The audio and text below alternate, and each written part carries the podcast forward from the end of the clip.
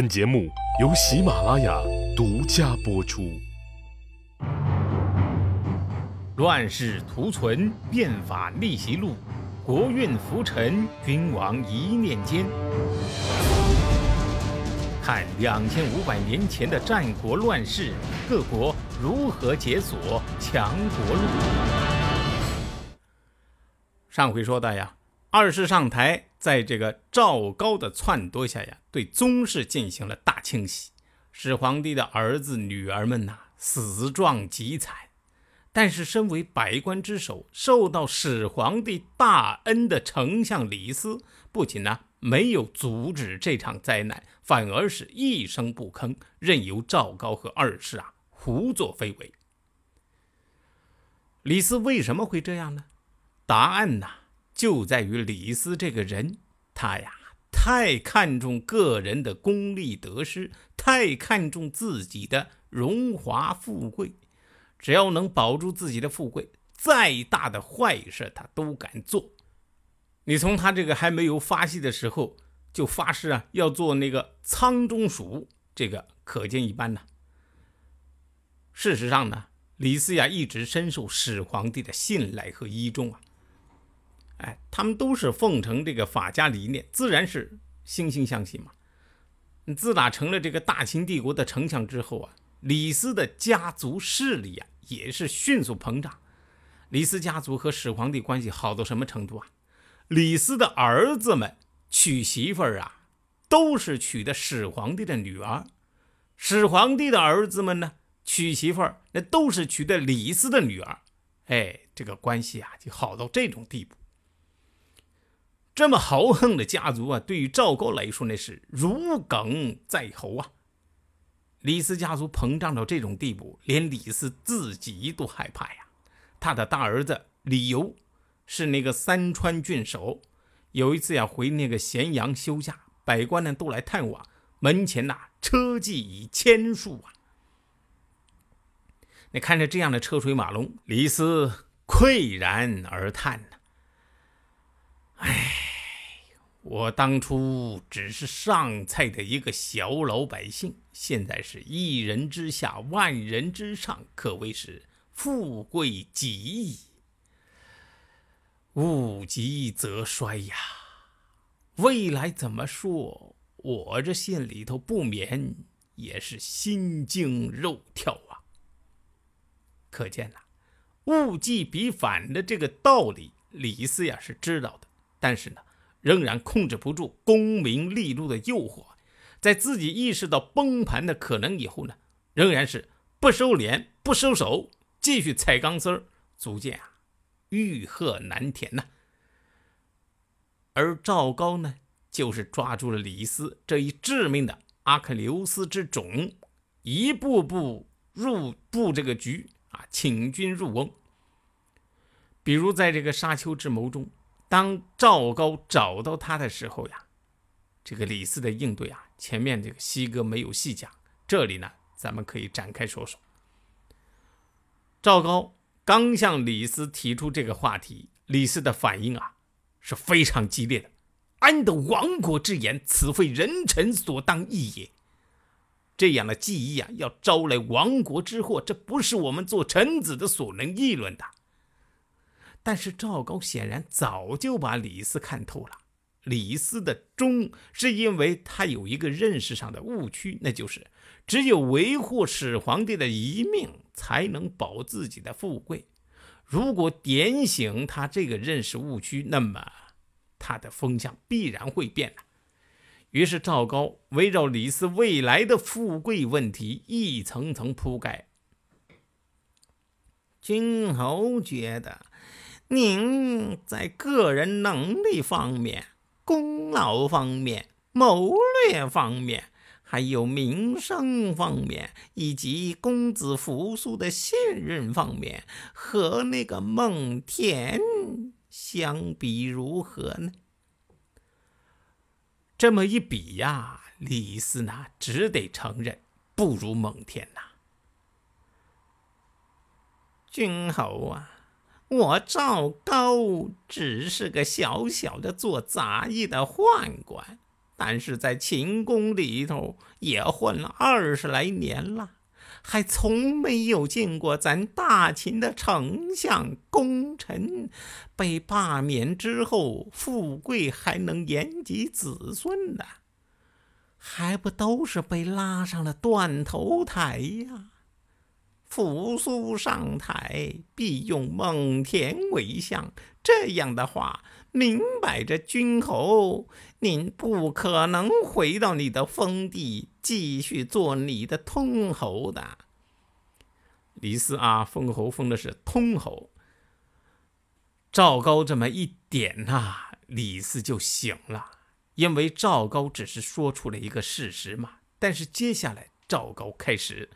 灌迷魂汤了。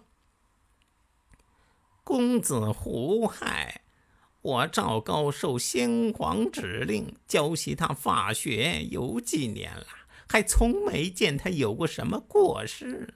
这孩子慈人笃厚，轻财重士，几个公子里头没有比得上他的。可以做继承人，君侯，您可以记忆一下。接下来的对话呀，李斯呢，显然是经受了激烈的思想挣扎，他呢，先是习惯性的反驳赵高：“这话不是先生你该说的呀！我李斯只知道奉先皇之命，自己没有什么需要考虑的。可是。”君侯想过没？看似平安，可能隐藏着危险；看似危险，可能最后反而会安全呢。如今当断不断，这可算不上高明啊。可是呢，李斯仍然不为所动。我李斯本来只是上蔡的一个普通百姓。有幸被选拔为丞相，还封为通侯，儿孙们均位尊禄重，享受着大秦的福荫，所以皇上才以天下的安危嘱托我，我怎么能辜负呢？作为忠臣，如果我该死，我又怎么可能逃避呢？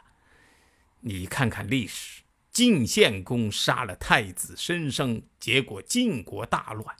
齐桓公兄弟争位，死了都没人收尸；纣杀了亲戚，不听劝谏，亡了。这样乱政从来没有好下场。你不要再说让我成为罪人的话了。可是对赵高来说呀，国家乱不乱，从来不在他的考虑之中啊。李斯呢？嘿嘿。你可别被他这段大义凛然的话给感动了。他的灵魂深处啊，仍然是利己的，在保有自己的富贵面前呢，国家的危亡不重要。于是赵高开出了条件，对李斯可谓是一剑封喉啊！您听我的。即常有封侯，世世称孤，一定会福寿长久。您若是放弃了这个机会，就会连带着把子孙后代都一起拖下了水呀！就这样，李斯服软了，服软了还不忘找一个理由来安慰自己愧疚的心。唉，偏偏遭逢乱世啊！既然不能以死尽忠，那我李斯还能怎么办呢？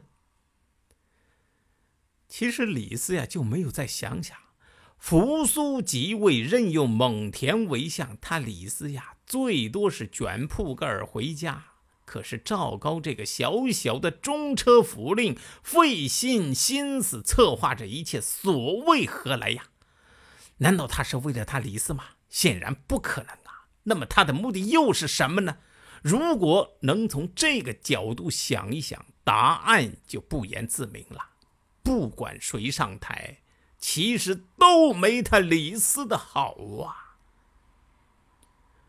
如果他李斯呀能想到这一点。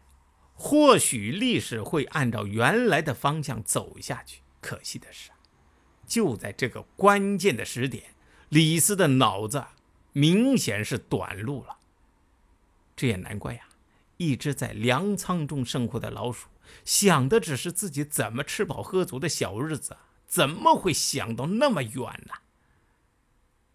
事实上啊，在赵高整个庞大的计划中啊，他的最高目标是有朝一日能自己过把皇帝瘾。为了实现这个目标啊，把秦国的宗室全部杀光那是必须的。但是，也只是第一步啊！现在第一步已经完成了，那么下一个目标是谁呢？必须是李斯啊！作为丞相的李斯，现在是他赵高最大的绊脚石啊！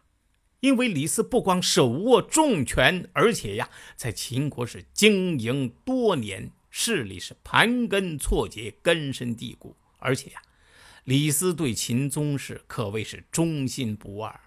当年沙丘之谋，李斯就差点坏他的好事啊！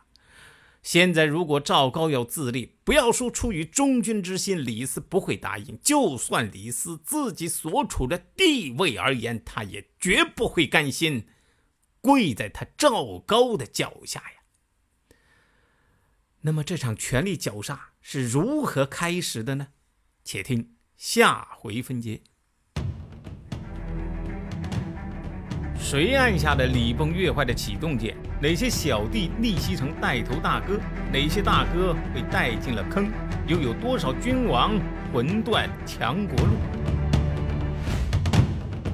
西哥从《资治通鉴》《战国策》《史记》中筛出战国大事件，为您剖析国运密码，轻松理清战国乱史。